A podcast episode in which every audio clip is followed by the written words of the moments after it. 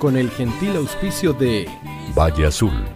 Aquí comienza Hablemos de copropiedad. Propiedad, conversemos de copropiedad. Hablemos de copropiedad. Vivamos en copropiedad. Hola, hola, ¿cómo están ustedes? Muy bienvenidos a un nuevo programa de Hablemos de copropiedad. Eh, vamos a conversar un tema que la verdad es bastante complejo, eh, tiene demasiadas aristas y además de eso eh, existen por alguna razón, y ya lo vamos a conocer, cierta reticencia por parte en general de los administradores y también de las comunidades para implementar como corresponde la seguridad de los edificios. Antes de presentar a nuestro conocidísimo y apreciado Jorge Care, quiero recordarles a todos que Valle Azul es una empresa líder en limpieza, mantención y reparación de piscinas. Deja en manos de profesionales serios y responsables la mantención de tu piscina en condominios y particulares. Para mayor información, pueden llamar sin compromiso o escribir también al fono WhatsApp más 56 961 206 001. Valle Azul son expertos que están al cuidado de tu piscina. Y si quieres tener la tranquilidad y seguridad que los ascensores de tu comunidad están funcionando correctamente, entonces Ingelif es la empresa que necesita tu comunidad. Ingelif es una empresa de mantenimiento en la que se puede confiar plenamente. Ingelif es una empresa de mantención de ascensores que está certificada por el MIMBU, así que ubícalos en el teléfono 225-010-752. Y todos sabemos, ya no es desconocido, que todas las comunidades del país, las más de 50.000 que hoy día existen, deben actualizar obligatoriamente su reglamento de copropiedad para cumplir con la nueva ley, que es la 21442. Por lo tanto, lo mejor, lo más, lo más apropiado y más sabio también es asesorarse con quienes saben. Y para ello entonces está actualiza tu reglamento.cl. Son abogados expertos en copropiedad, ya llevan más de 20 años en tema inmobiliario, especialmente de la copropiedad. Por lo tanto, los van a asesorar y les van a ayudar a redactar correctamente con todos los cambios que necesita tu comunidad. Recuerda, actualiza tu reglamento.cl. Y así como les estaba diciendo que en Chile hay más de 50.000 condominios, más del 60% de ellos tiene algún tipo de problema. Y es por eso que se hace necesario contar con una guía que sea ser independiente como lo es www.comoadministrarcondominios.cl. Este es un portal de asesoría a comité de administración y también administradores que incluyen una serie de respuestas, muchísimas, a las dudas de copropiedad que la gran mayoría de las personas pudiera tener. Y ojo porque a quienes se inscriban y tomen una suscripción diciendo que vienen de Hablemos de copropiedad, van a recibir un libro gratis que es una guía práctica para el administrador de condominio y por supuesto que le va a servir muchísimo a los comités de administración. Recuerda, www.comoadministrarcondominio.cl.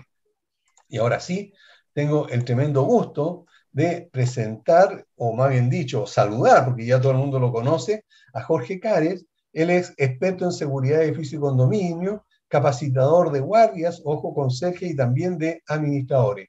Jorge Cares, qué bueno volver a tenerte en el programa. ¿Cómo estás? Muy bien, gracias. Igualmente, para mí estar en el programa eh, nuevamente después de tanto tiempo.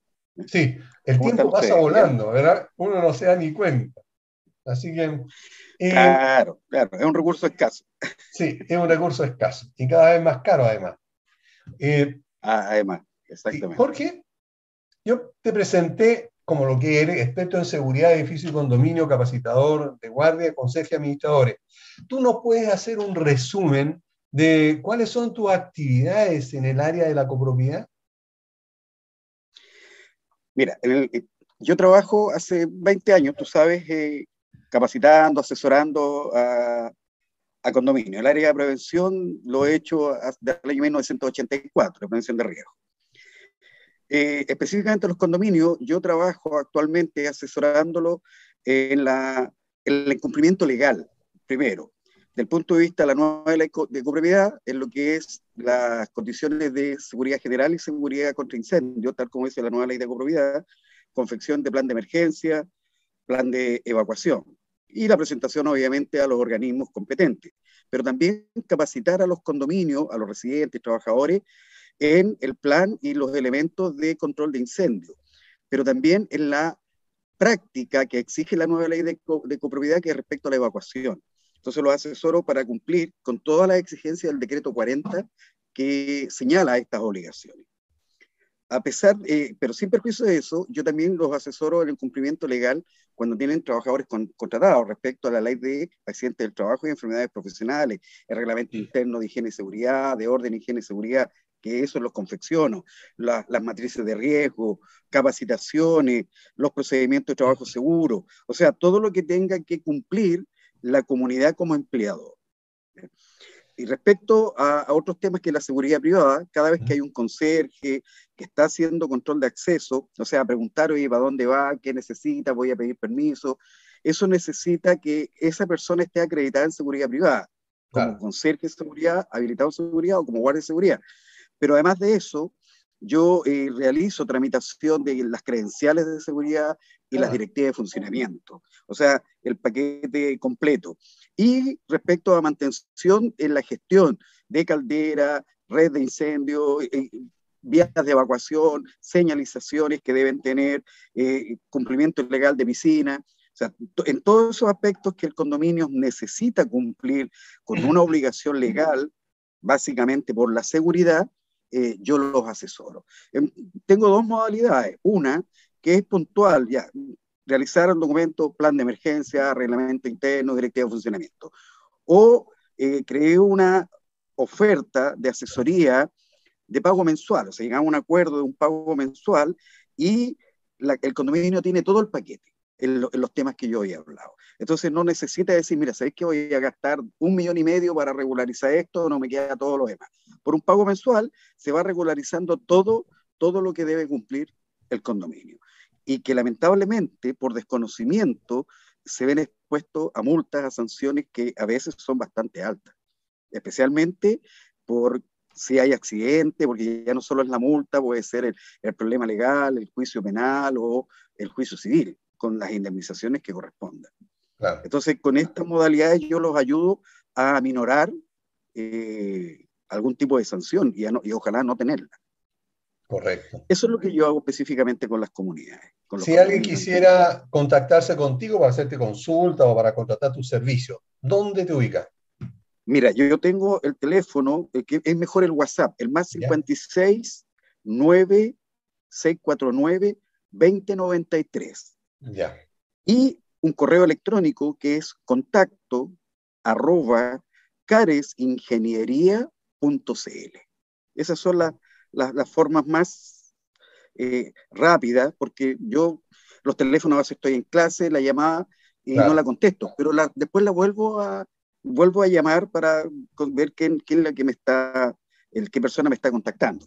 Correcto. En, en, cambio, los WhatsApp yo los leo, los correos los leo, los voy contestando a medida que están llegando. Ah, perfecto. Ok. Eh, correcto. Al final del programa vamos a repetir tus señas para que la gente que no alcanzó a anotarlo lo haga. Y le recordamos de todas maneras que como queda grabado en YouTube, después pueden, si es que por alguna razón que necesitan los datos, lo vuelvan a sacar de, las grabaciones. Correcto. Entrando, entrando en materia, Jorge Cares. ¿Cuál es tu visión en cuanto a la implementación de seguridad, especialmente en los edificios, en los más de 50.000 edificios que hay en Chile? ¿Cuál es tu visión general, profesional? En general, en los edificios, especialmente los habitacionales, eh, es, bastante baja la implementación. Eh, básicamente tienen lo que la constructora le obliga a la ordenanza general de urbanismo en construcciones a instalar, pero luego no mantienen operativas todas esas instalaciones, que es una obligación que deben hacerlo. Y respecto a las, a las documentaciones que deben tener, eh, no lo cumplen. No lo cumplen básicamente porque no los fiscalizan. Y como nosotros funcionamos en base al castigo, si no me fiscalizan y no me pasa nada, siento que no tengo la obligación de cumplir con esa eh, reglamentación normativa. Ahora, respecto a eso, la nueva ley de copropiedad fue, fue mucho más específica y va más al grano en la obligación. O sea, esta nueva ley de copropiedad es mucho más eh, exigente que la antigua. especialmente en las medidas de seguridad. Y es por eso, por la falta de cumplimiento del, en general de los edificios.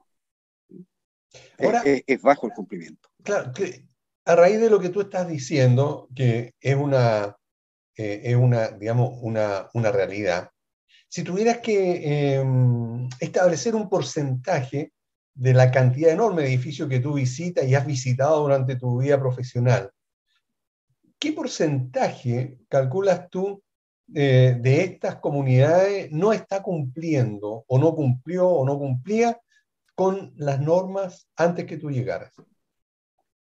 En general, en general, ¿Mm? yo creo que un 90%. Mira, no, no cumplía, es altísimo. Ese, ese, ese, esa estadística que tú estás dando se complementa con una que, no sé si tú te acuerdas de la revista Copropiedad que yo tuve durante un tiempo, por ahí por los años 2005, 2004. Correcto. Eh, en que ya se hablaba de una cantidad así de, porcentaje, o sea, se mantiene el mismo porcentaje de incumplimientos en los edificios, lo relacionado eh, con la implementación de seguridad. Tú recién eh, decías que es lo mismo que hemos escuchado quienes también eh, somos dirigentes de algún gremio, hemos escuchado muchísimo en las comunidades que es porque no son fiscalizados, y no son fiscalizados las comunidades porque evidentemente no, no existen los medios económicos de las autoridades como para tener gente fiscalizadora en la calle. ¿verdad? Y todos esperan ¿verdad? que haya un accidente para él. Pero, eh, ¿cuál crees tú que en Chile es la mentalidad entonces del residente en general o del chileno en general en cuanto a la prevención del riesgo? Mira, nuestra conducta, y esta es una cuestión genética de raza latina, eh, americana, europea, es una conducta reactiva. Nosotros genéticamente no somos una raza preventiva, que pueden ser, por ejemplo, los escandinavos, los germánicos, algunos los anglosajones, los japoneses en general, que son bastante preventivas en su accionar, ya sea de la vida diaria como laboral. Pero nosotros, eh, por varios factores, entre ellos, por ejemplo, el tener el, el, la creencia, hablemos así, de que si hay algún pensamiento malo, este va a ocurrir. Por ejemplo, las personas no piensan que se les puede incendiar la casa. Y si lo comentan, lo van a tratar de que es negativo, que es ave mal agüero, que, que, no, que no es una persona positiva en sí. ¿ya? Y eso tiene que ver con nuestra creencias en general, que somos muy supersticiosos. Por lo tanto, las personas le dicen, tienes que ser positivo, tener pensamientos bonitos, o sea, yo, a mí nunca me atropellan, no me asaltan, no se me enciende la casa, a mí no me pasa nada. Entonces, si a mí ese pensamiento no me pasa nada, ¿para qué me voy a cuidar? Que lo hagan los demás, que ellos sí se puede, les puede pasar algo. Y así cada persona tiene ese, esa forma de funcionar. Por lo tanto, cuando les dice la, el marco normativo, las leyes, los reglamentos, tiene que actuar de manera distinta. No creen. Y no creen que les va a pasar algo. Y cuando pasa algo, ya es tarde como para poder evitar alguna condición, por ejemplo, la muerte de una persona, un herido o la pérdida de la propiedad. Y eso es nuestra forma de actuar. Nosotros recién nos preocupamos cuando nos ocurre algo. Ah, yo debería haberme cuidado antes pero mientras no ocurra, para nosotros no es tema, porque nosotros, en, si uno analiza la parte de prevención en general, uno trabaja sobre situaciones que no han ocurrido. Por lo tanto, yo me voy a planificar para en caso que ocurra un incendio. Y si nunca ocurre un incendio, las personas dicen, ¿para qué sirvió esta cuestión si nunca tuve el incendio? Es como los seguros, ¿para qué me voy a comprar un seguro de vida si yo no me voy a morir? No tiene sentido. Entonces, para nosotros es, es complejo, es complejo, pero es una cuestión genética, no es sí. algo que nosotros deseamos ser así, nacemos con ese, con ese concepto y después se va reforzando, obviamente, a, la, a lo largo de la vida. Claro, porque no hay una educación, en contrario. Y aunque se haga, y, y aunque se haga, a las personas les cuesta mucho de trabajar de eso. Eh, uno piensa, por ejemplo, en las decisiones de nuestros gobernantes, las decisiones de los, de los gerentes, las decisiones de los trabajadores, de los copropietarios. si uno lo analiza, son todos igual. No les cuesta mucho entender este concepto de actuar antes de que ocurra algo, porque en nuestro gene está el actuar después de que eso pasó. Y esa es una conducta que cuesta mucho corregir, muchísimo. Ahora, ¿qué habría que hacer? ¿Qué habría que hacer para mitigar los riesgos eh, o los daños a causa de un incendio en un edificio? Partir primero eh, planificando. En prevención de riesgo, yo tengo, y hablo siempre en mis clases de tres principios. Estar atento, sentido común y utilizar la técnica. No debemos usar la iniciativa, no debemos actuar creyendo con lo, que yo creo que es correcto, sino con lo que es correcto. Entonces, lo primero que debo hacer para evaluar eso, hacer un levantamiento de información en qué condiciones estoy, qué es un diagnóstico. El equipamiento está operativo, las vías de evacuación están operativas, estoy preparado para que esto, eh, si se produce, yo me salve sin pensar en salvar mis bienes, porque en la emergencia hay que tener algo claro. El concepto es no correr, no gritar y no usar la iniciativa. Y no salvar los bienes. En la emergencia se salvan personas. Entonces, con todos esos conceptos técnicos, uno en la etapa, eh, antes de que ocurra el evento, evalúa. ¿Estamos en condiciones de evacuar? Las personas, ¿cómo van a reaccionar? Recuerda que en, en una emergencia a las personas se les puede olvidar hasta el nombre. Entonces no va a saber, se puede paralizar, algunos van a querer ser héroes, se van a arriesgar en forma innecesaria. O sea, van a haber muchas conductas. Por lo tanto, yo en la etapa adelante tengo que evaluar, diseñar los procedimientos adecuados de cómo vamos a actuar en el momento de la emergencia. En cualquiera, incendio, momento sísmico, el que nosotros determinemos. Ah, hay un dato el Ministerio de Vivienda, a través de sus resoluciones, establece cuáles son las emergencias que los condominios deben tener consideradas para poder enfrentarlas si éstas se llegan a producir. O sea, no, no es cualquiera, o sea, ya tenemos un marco regulatorio que dice, usted tiene que trabajar para esto. Entonces, yo en el antes me voy a preparar, voy a ver si están las vías de evacuación también, si las puertas abren, no se bloquean, se cierran adecuado, el funcionamiento, si el personal a cargo está trabajando, que yo, en mi, en, en mi forma personal, me gusta que generen un equipo de respuesta interno. Una persona, por ejemplo, que yo llamo líder de piso, que le diga a los vecinos, oiga, el vecino hay que evacuar porque es una emergencia real porque cuando suena una alarma, ¿qué hacen los, los residentes? Empiezan a llamar por el citófono a la conserjería, si es realmente una emergencia, si no es una emergencia, qué es lo que pasa. Entonces empiezan a saturar al, primero, a la única persona que tienen que les puede abrir la puerta para poder evacuar que puede llevar a la ambulancia, a bomberos. Entonces, lo primero, y es por eso que el plan de emergencia está y el plan de evacuación, porque el plan de emergencia es donde yo voy a plantear la emergencia, el equipamiento que tenemos, cómo estamos preparados. Y el plan de evacuación es las acciones de que vamos a realizar frente a cada emergencia. ¿Para qué? Para que se salven vidas. Eso, Ese es el objetivo. Eso es súper importante. ¿eh? Tú acabas de decir, ¿verdad? A las personas se les pueden olvidar hasta el nombre ante una emergencia. Y puede ser incluso hasta el conserje. Yo me recuerdo que hace, hace hartos años atrás, en un edificio, el que hubo un principio de incendio, al, al, eh, conserje se le olvidó el número de teléfono de bomberos y se bloqueó. Y no, y, no, y no encontró, digamos, el papelito donde estaba anotado. O sea, primero porque se, se le nubló la vista, no sé, y en segundo lugar porque además se olvidó. Eh, eso le puede pasar también a cualquier persona, aunque haya leído, estudiado, repasado el, plan de emergencia, que ya vamos a hablar de él eh, muy pronto, eh, la forma en cómo debe reaccionar se puede entonces ver enfrentado a una situación así, digamos, en que se le nula la mente, no sé, pero se ve, puede ver enfrentado a una situación así. Y para eso entonces es necesario que otras personas también estén lo suficientemente capacitados para ayudar a, esa, a, la, a este este personaje que, que, pueda sufrir este tipo de situaciones. Eh, Correcto. Sabemos que obligación de, eh, de las comunidades, eh, por medio del comité de administración, confeccionar el plan de emergencia. ¿Tú nos podrías explicar, por favor, qué es un plan de emergencia y cuál es el objetivo principal? Ya, Desde el punto de vista técnico, este es un documento escrito donde se va a trabajar en tres áreas que se denominan el antes, el durante y el después. Ese es el documento. Después nos vamos a ir a, a la obligación legal de, de, qué es lo que dice la nueva ley de corrupción. En el antes es lo que yo decía, el diagnóstico del equipamiento. Entonces vamos a hacer, vamos a colocar en este documento el equipamiento que posee el condominio.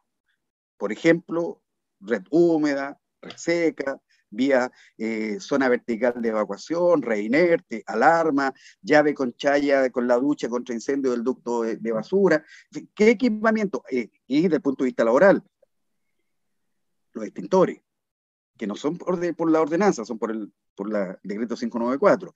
Entonces, todo eso se va escribiendo ya, y este va, vamos nosotros a enfrentar emergencias, por ejemplo, hechos de la naturaleza, terremotos, eh, tsunami, erupciones volcánicas, avalancha, eh, depende de dónde está ubicado el condominio, inundaciones. Luego, desde el punto de vista técnico, fugas de combustible líquido, fugas de combustible gaseoso, eh, amagos de incendio, incendios, fugas de agua, inundaciones, rotura de cañería del alcantarillado. Del punto de vista laboral, accidentes del trabajo, enfermedades eh, profesionales por los trabajadores que tenemos contratados. Del punto de vista, eh, no sé, de asaltos, robos, eh, aparatos explosivos, todo eso que me obliga a, colocar en ese documento. Y luego se van a determinar los equipamientos. ¿Con quién voy a trabajar? Eh, voy a tener un líder de la emergencia, un ayudante de la emergencia. Ahora, el líder de la emergencia es como un general que manda toda, a todo su ejército, se queda en la conserjería o un lugar que sea seguro. Y quien va a, a- terreno va a ser el ayudante del líder de la emergencia. Él va a tener las acciones operativas durante la emergencia. Y los líderes de piso. De cada puede ser uno por piso, dos por piso, depende de la estructura del condominio como esté eh, establecido. Y cada uno de ellos va a tener acciones y van a tener acciones escritas en este documento para que lean lo que deben. Paso uno, hasta la acción. Paso dos, hasta la acción. Paso tres, hasta la acción. Inclusive se va a colocar una hojita en donde al que llame a, a los equipos de emergencia le aparezca la dirección del condominio, porque se les olvida el número, las calles referenciales, el número de teléfono. ¿Con qué, con, ¿Por qué? Para que la persona lea y no tenga que recurrir a la memoria, porque la, se- de- de- en, en un- en una situación de normalidad se le olvida, imagínate en una situación de la adrenalina está full producto de la emergencia. Entonces, lo que busca este plan de emergencia, este documento, es que las personas en el antes se preparen para que cuando el, de- el de- el- eh, aparece el durante, actúen de forma correcta salvando vidas.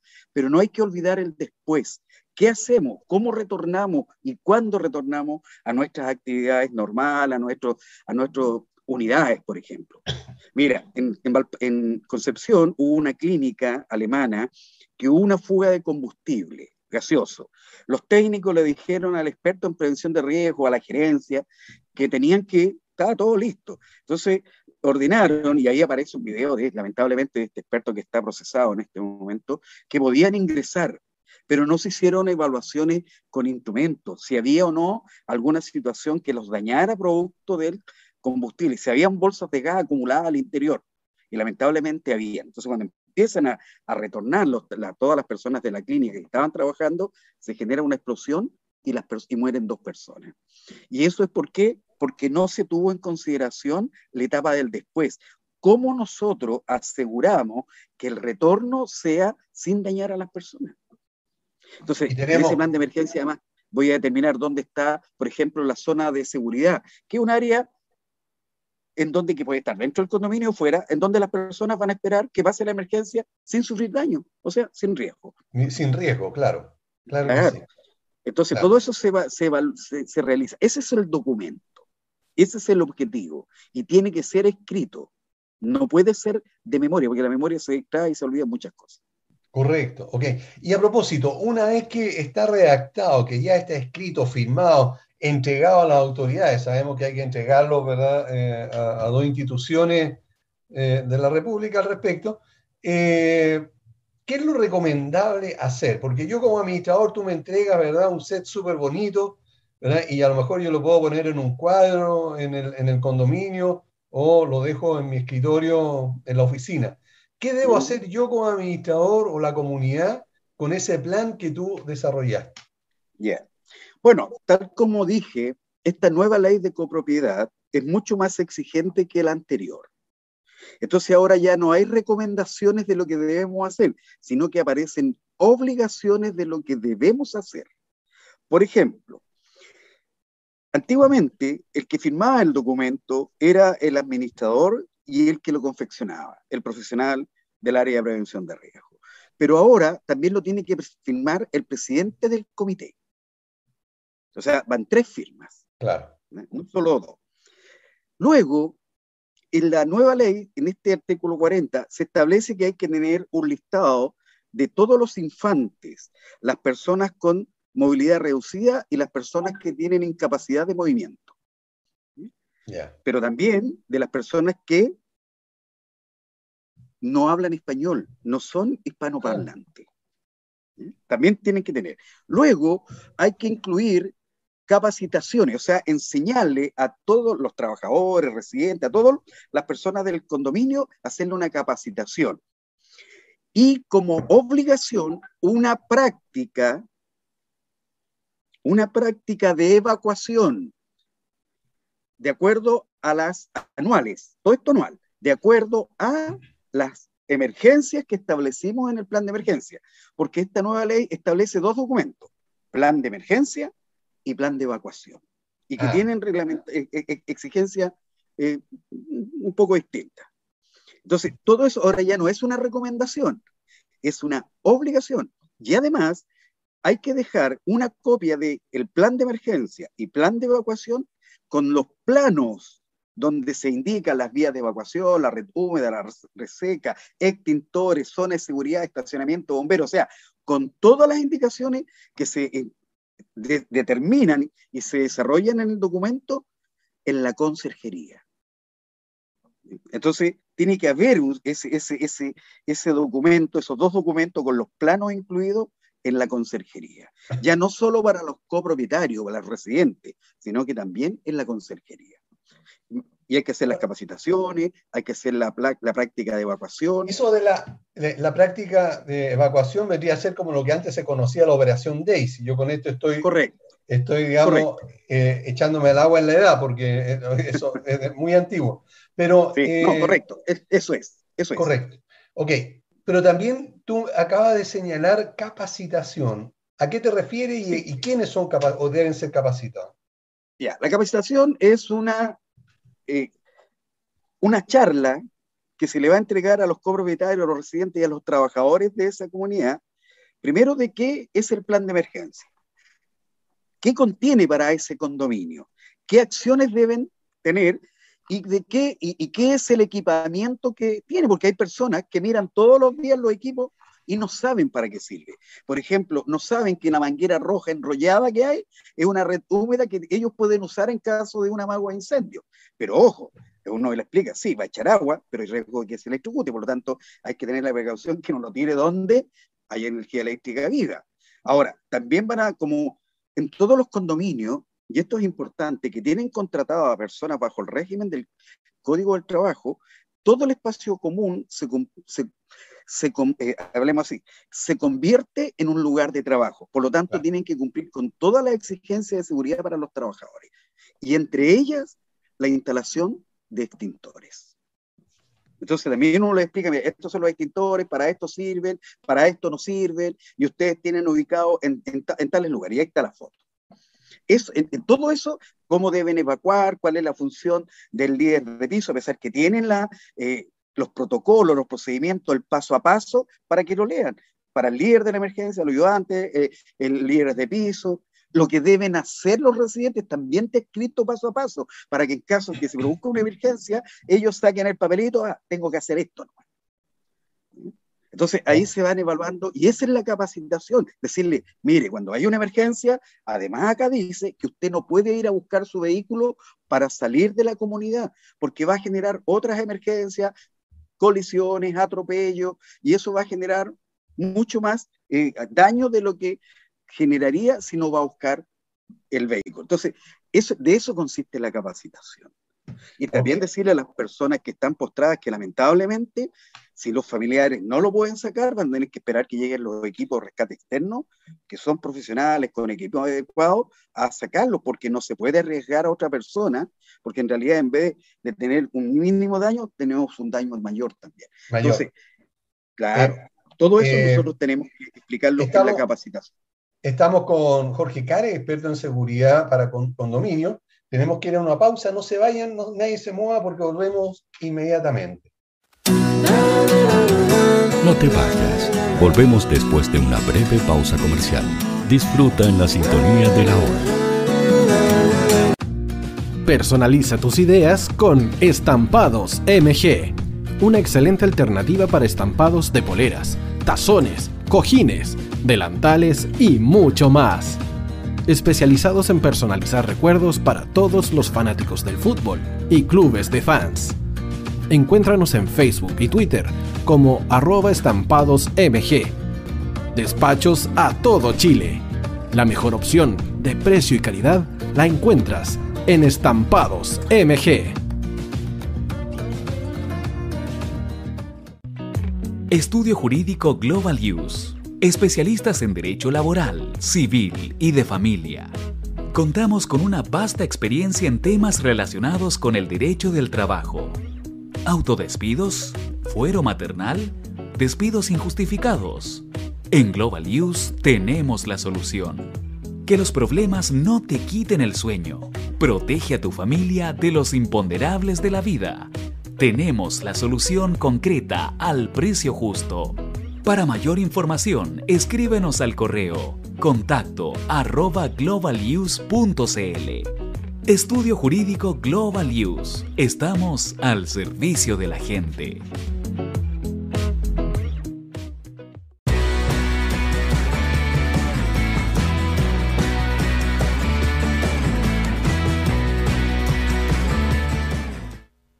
Tío hoy te está esperando para programar los mejores temas. Envíanos un WhatsApp al más 569 6355 0152. La música que tú programas suena en la hoy.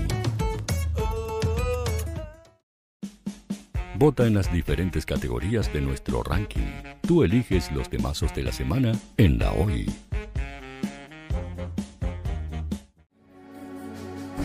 Tu opinión nos interesa. Escríbenos al mail radio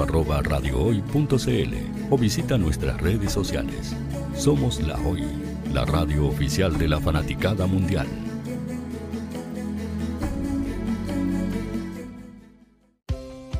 Tú, que nos escuchas todos los días, ¿sabes por qué somos la radio oficial de la fanaticada mundial?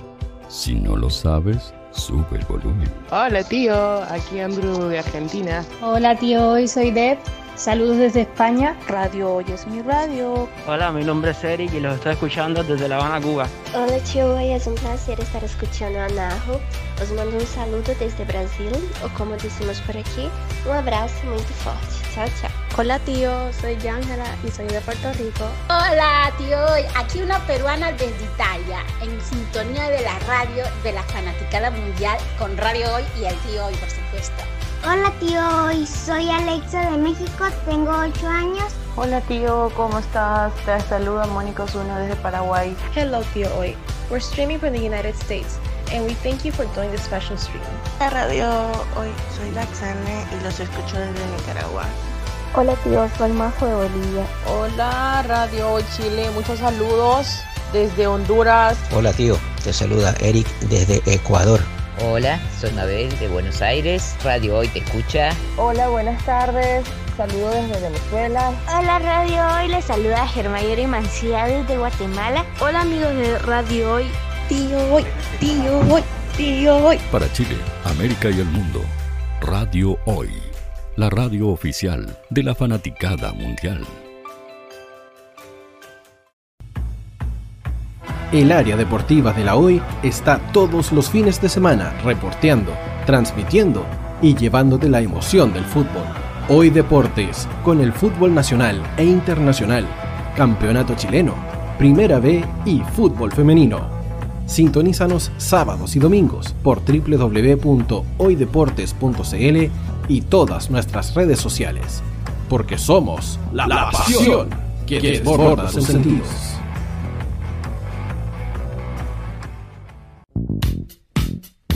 ¿Quieres que tu marca llegue a miles de personas? ¿Buscas hacer crecer tu negocio? Envíanos un mail a radio@radiohoy.cl y sé parte de nuestra parrilla programática. Únete al equipo de auspiciadores de la Hoy. Radio Hoy es una empresa Hoy Comunicaciones. Visítanos en www.hoycomunicaciones.cl.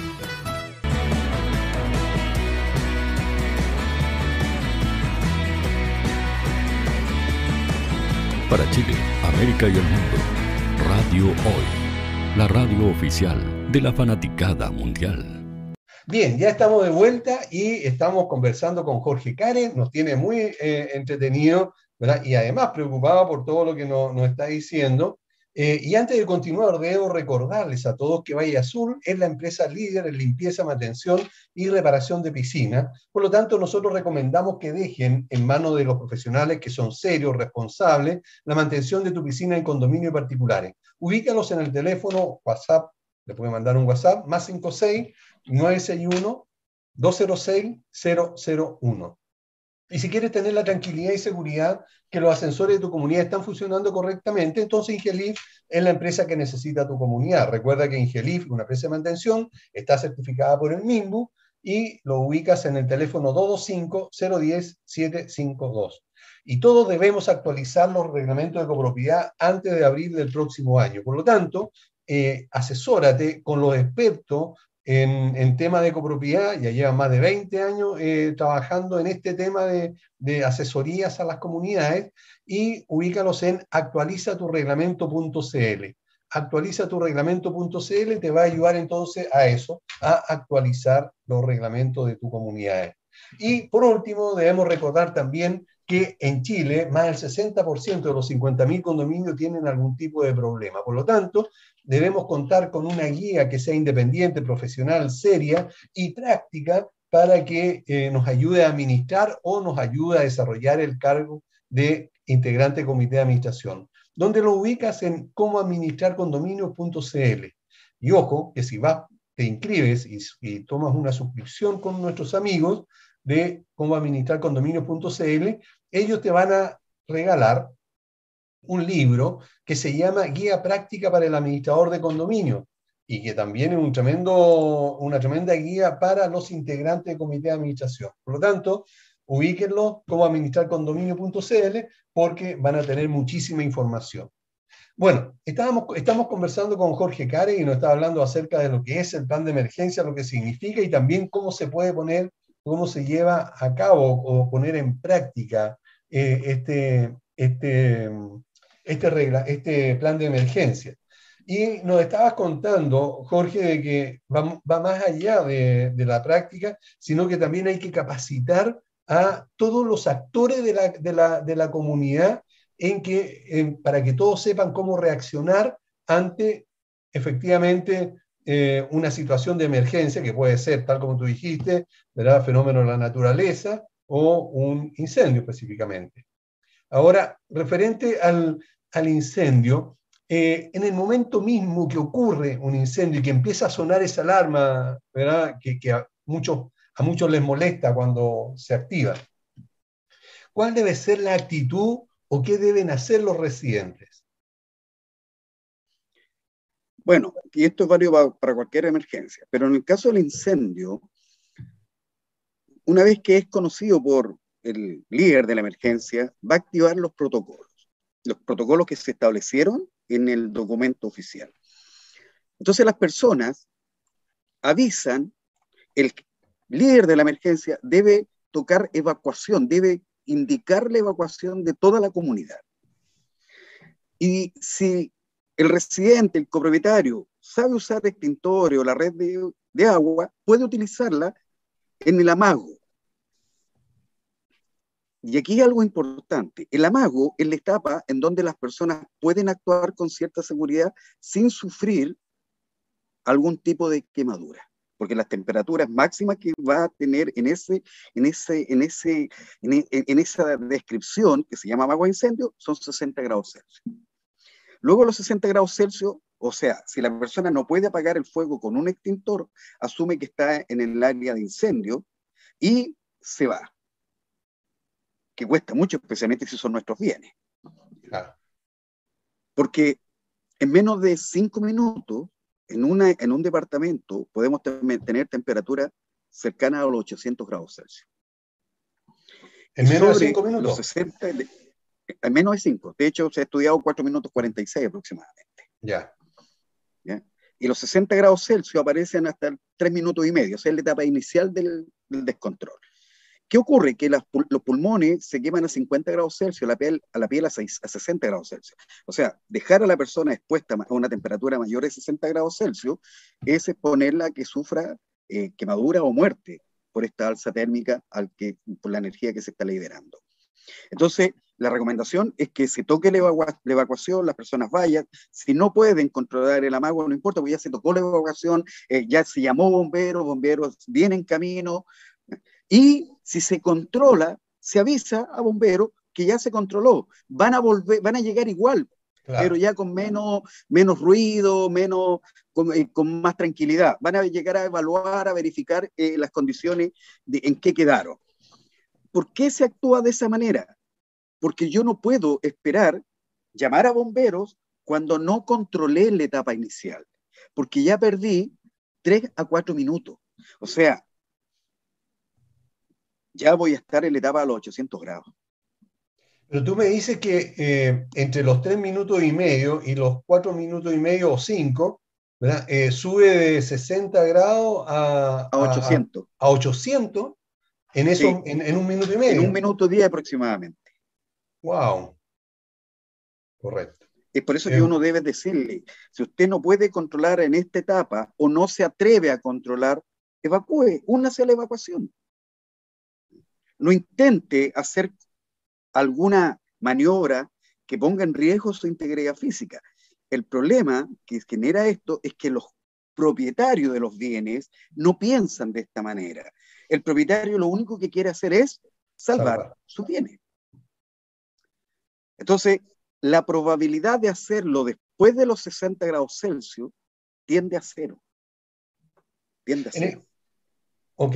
Ahora, en el caso de que yo me vea atrapado en el departamento, eh, eh, no pueda salir porque el fuego está bloqueando el, único acceso que tengo, digamos que es la puerta, y eh, ¿cuál es la mejor manera de, resguardarme para no ser afectado por el fuego o, no sé, ¿cómo, me salvo si estoy en un piso 17? No sé. Lo ideal sería cerrar todas las puertas, encerrarse en una habitación, especialmente en un baño. El problema de los baños es que las ventanas son muy pequeñas. Entonces, para en caso de, un rescate no va a ser muy bueno. ¿Por qué? Porque cuando yo estoy atrapado en un departamento o no pude bajar y me fui a la terraza, yo tengo que avisar a los equipos externos colgando un paño de color claro, blanco, amarillo, que es una señal internacional que en ese lugar hay una persona atrapada. Ah, y además de llamar por teléfono a la conserjería o al 132, que es bombero, que, la que, está atrapado en tal lugar. Ahora, ¿qué es lo que va a pasar? Que si yo tengo el incendio en el departamento, las puertas de los baños, de las habitaciones, no tienen resistencia térmica. Entonces, el fuego, esa puerta no va a aguantar más de 10 minutos. Si es que la acción de, la energía que se libera. Entonces, la probabilidad de, que salgan ileso eh, eh, tiende a bajar a medida que pasa el tiempo. Es, por eso que... ¿Podría, ¿Podría ayudar de alguna manera si yo me meto a la tina y abro la llave eh, de ducha, por ejemplo, y empiezo a, hacer algo, no sé.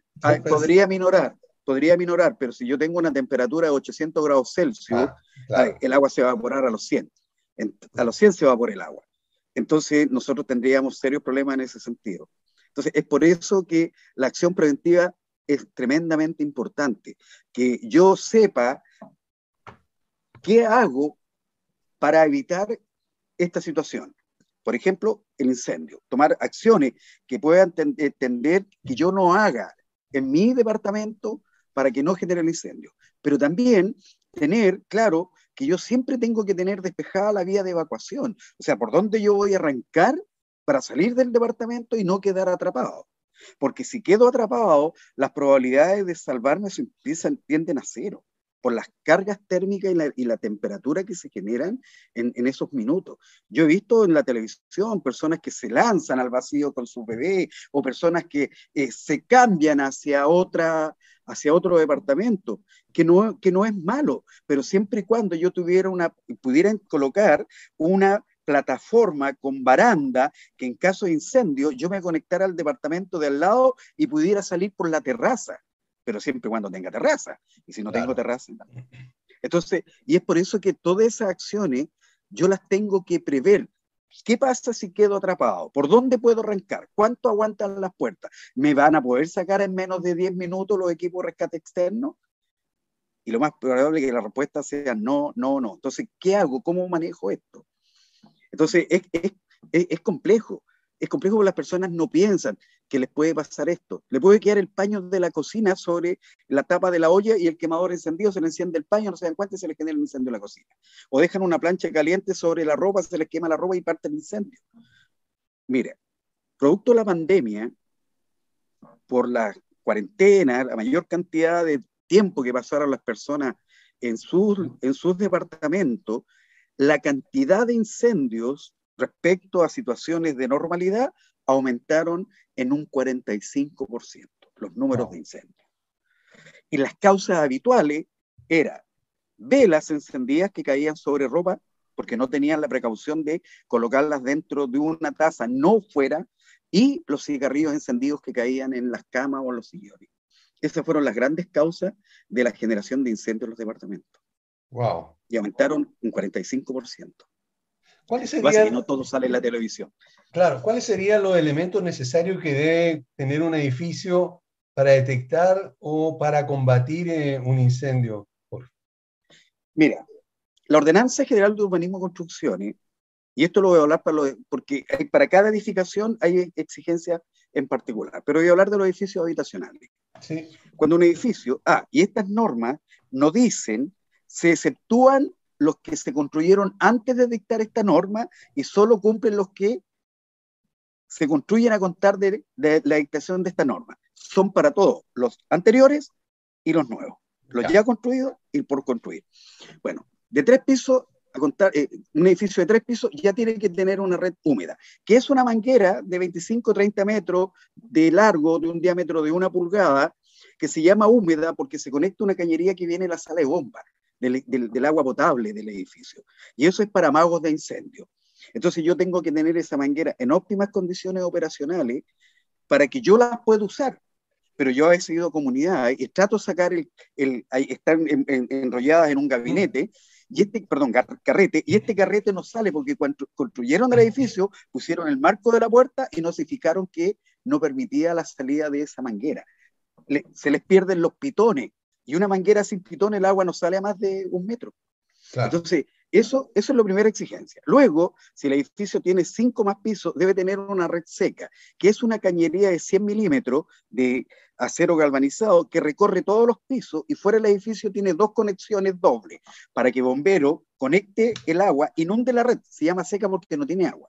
Entonces, este es un alargador de manguera. Cuando conectan la red, inundan esta, estas cañerías, bomberos, los, voluntarios van al piso siniestrado, conectan su manguera y atacan el fuego. O sea, esto es para evitar que bomberos conecten mangueras del carro hacia el punto de ataque. Los pisos, claro. Los Claro que sí. Okay. También deben tener una, una alarma de incendio que detecte humo, porque se, es, al detectar humo lo hace en la etapa del amago. Y esta tiene que tener un sensor una bocina, un pulsador manual en caso que el sensor no actúe tan rápido como el ser humano y una central de control. No pueden instalarse alarmas de incendio que se usan de uso habitualmente domiciliario, que tienen la energía, la bocina, el sensor, todo en el mismo equipo. No, estos son equipos que tienen que estar separados. Y esa es la obligación de cinco pisos hacia arriba. Si el edificio tiene siete pisos o más, o, y o dos o más subterráneos, tiene que tener una zona vertical de evacuación. Este es un cajón de concreto cuyos muros tienen una resistencia F120. ¿Qué significa? Que aguantan como mínimo el paso de la energía calórica de una cara a la otra dos horas. Debe tener el daño antideslizante, iluminación de emergencia, pasamano.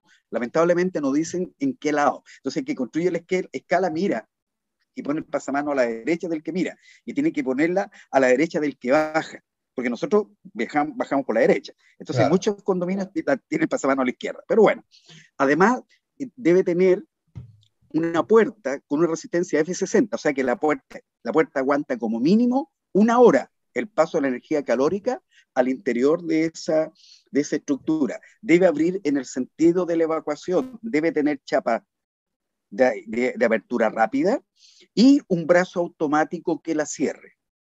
Y finalmente debe contar con un ventilador que le llaman presurizador. Este ventilador inyecta aire a esta estructura y presuriza, o sea, genera interiormente una presión un poco mayor que la externa. ¿Y cuál es el propósito? Que al, abrir la puerta para que entren los que están evacuando, salga el aire no entre el humo. Claro. Ahora, si esa estructura está bien diseñada, las personas tienen como mínimo una hora para evacuar con seguridad, libres de humo y libres de energía calórica o llama. Entonces, esos son los requisitos. Antiguamente se hacía todo uno en una línea, entonces no le colocaban en el primer piso que tenían que salir. Los de abajo subían y los de, abajo, y los de arriba bajaban. Entonces, ahora la, exigencia es que se construya la que viene de arriba por este lado y la que viene de abajo por este otro. Y ambos convergen al primer piso. Correcto. Entonces, esa, esas son las estructuras. Eso es de siete pisos. Edificios que tienen diez pisos, además, deben tener en el conducto de basura, en la parte superior, una chaya, cuya llave debe, que está en el primer piso, al abrirlo, cae agua, para que en caso que se genere un fuego al interior de ese conducto, lo pueda apagar. Esa es la exigencia de, de edificios de 10 pisos.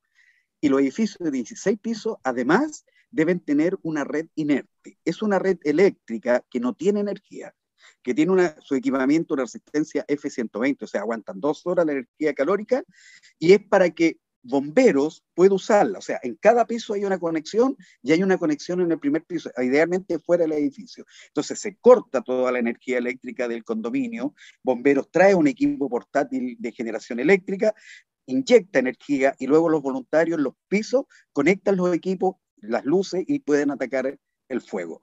¿Y cuál es la gracia de, este, de esta instalación? Que debe tener enchufes industriales, enchufes blindados. Entonces, cuando se conectan, no permite la entrada de agua. Todo eso deben tener los edificios.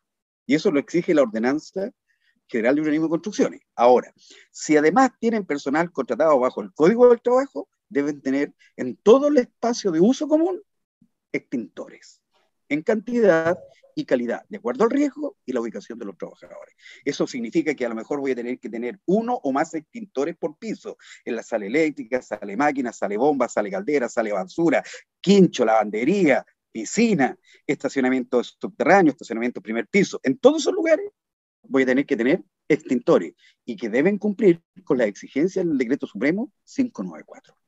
Ahora, evidentemente que estos extintores por lo general van a ser usados por los trabajadores.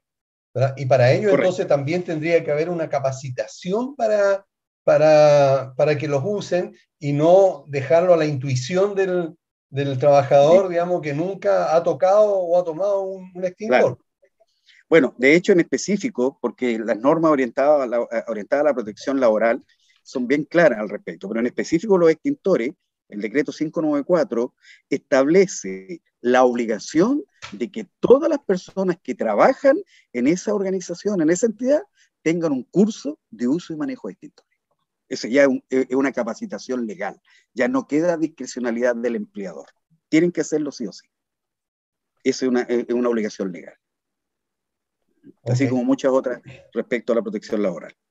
Eh, Jorge, pensando entonces en que eh, hay un, amago de incendio en un, en un departamento. Esto ya pasó a mayores, el, el, el, propietario, el residente, deja el, el, el o sea, sale del departamento, ¿verdad? por mientras ya se avisó porque sonaron las alarmas. ¿Cuál debe ser la, la, la reacción de los residentes en general, de los vecinos de ese, de, de, de, de ese departamento siniestrado? ¿Se quedan allí? ¿Cómo salen? ¿Cómo se ordenan? Eh, ¿Cuál es la Bien. recomendación básica? Ya, esto se escribe también en el documento, en los pasos a pasos que deben decir. Lo primero, que se calmen, que se tranquilicen, que, no, que caminen, que no corran, que bajen por las escaleras tomados del pasamano para que no se caigan y que se dirijan al punto de reunión establecido, que habitualmente es el primer piso del, del condominio. Y de ahí que se dirijan a la zona de seguridad establecida o la, o la alternativa que se ha, se ha, establecido también.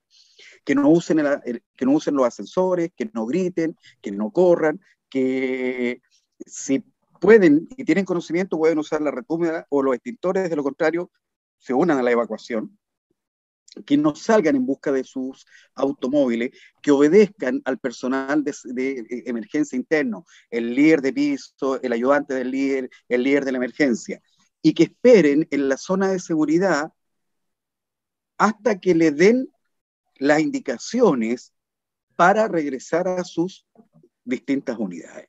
Entonces, cuando llega, se produce la emergencia, llegan los equipos externos, por ejemplo, bomberos, en el caso del incendio, el jefe, el líder de la emergencia, le entrega el mando al jefe de bomberos. Bomberos termina la evacuación y le devuelve el mando al líder de la emergencia, el líder de la emergencia le dice al ayudante y al líder de piso que procedan con el retorno de las personas a sus unidades de dependencia porque ya no hay riesgo, o sea, lo pueden hacer con seguridad.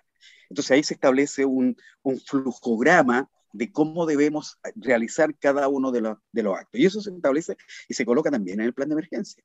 Entonces, acá lo que se busca que las personas actúen de forma segura. Incluso como estábamos en pandemia, eh, nosotros teníamos que colocar en distintos procedimientos recordando que usaran la mascarilla y mantuvieran el metro de distancia como mínimo por el, para evitar el riesgo de contagio. Porque también podemos evitar, manejar el riesgo de, de, del incendio, pero generamos un riesgo por los contagios. Entonces, todo eso nosotros teníamos que tenerlo en consideración. ¿Para qué? Para que las personas no sufran daño. Si ese es el objetivo. Ese es el no objetivo salvar. principal. Bueno, claro, no lamenta salvar. lamentablemente, Jorge, se nos acabó el tiempo, ya nos queda muy poquito. Solamente eh, eh, pedirte que eh, nos vuelva a dar tu seña para que los auditores que estén interesados en corregir estos problemas en sus propias comunidades se comuniquen contigo. Bueno, eh, yo trabajo a través de mi, mi, empresa que se llama Cares Ingeniería, IRL, y tiene el teléfono que ideal, que WhatsApp, más 569 9649 2093 o al correo contacto arroba caresingeniería.cl. Ok, perfecto. Bueno, ahí, ahí están los datos de Jorge Cares, es un experto en, en, en, los sistemas de seguridad de las comunidades. Me consta porque lo conozco hace muchísimos años, no quiero ni decir cuánto. ¿Verdad? Así que eh, la recomendación para que puedan eh, llamarlo y pedirle asesoría al respecto. Muchas gracias, Jorge, por habernos acompañado. Eh, agradezco muchísimo que hayas dejado parte de tu tiempo eh, para conversar con, con, con, nosotros en el programa y con los auditores y espero que te vaya siempre muy bien. Muchas gracias, muy amable, cuando quieran, lo que necesiten respecto a mi conocimiento, que los pueda, les pueda cooperar, ningún problema. Muy agradecido igual por eh, poder expresar todo esto que no es tan fácil de, de, de digerir, sobre todo para las personas que no son eh, especialistas en el tema. Correcto. Así y a ustedes, amigos auditores, muchísimas gracias por haber estado con nosotros, habernos acompañado el día de hoy. Nos vemos, como siempre, el próximo jueves a las 11 en punto. Que estén todos muy bien. Chao. Hablemos de copropiedad.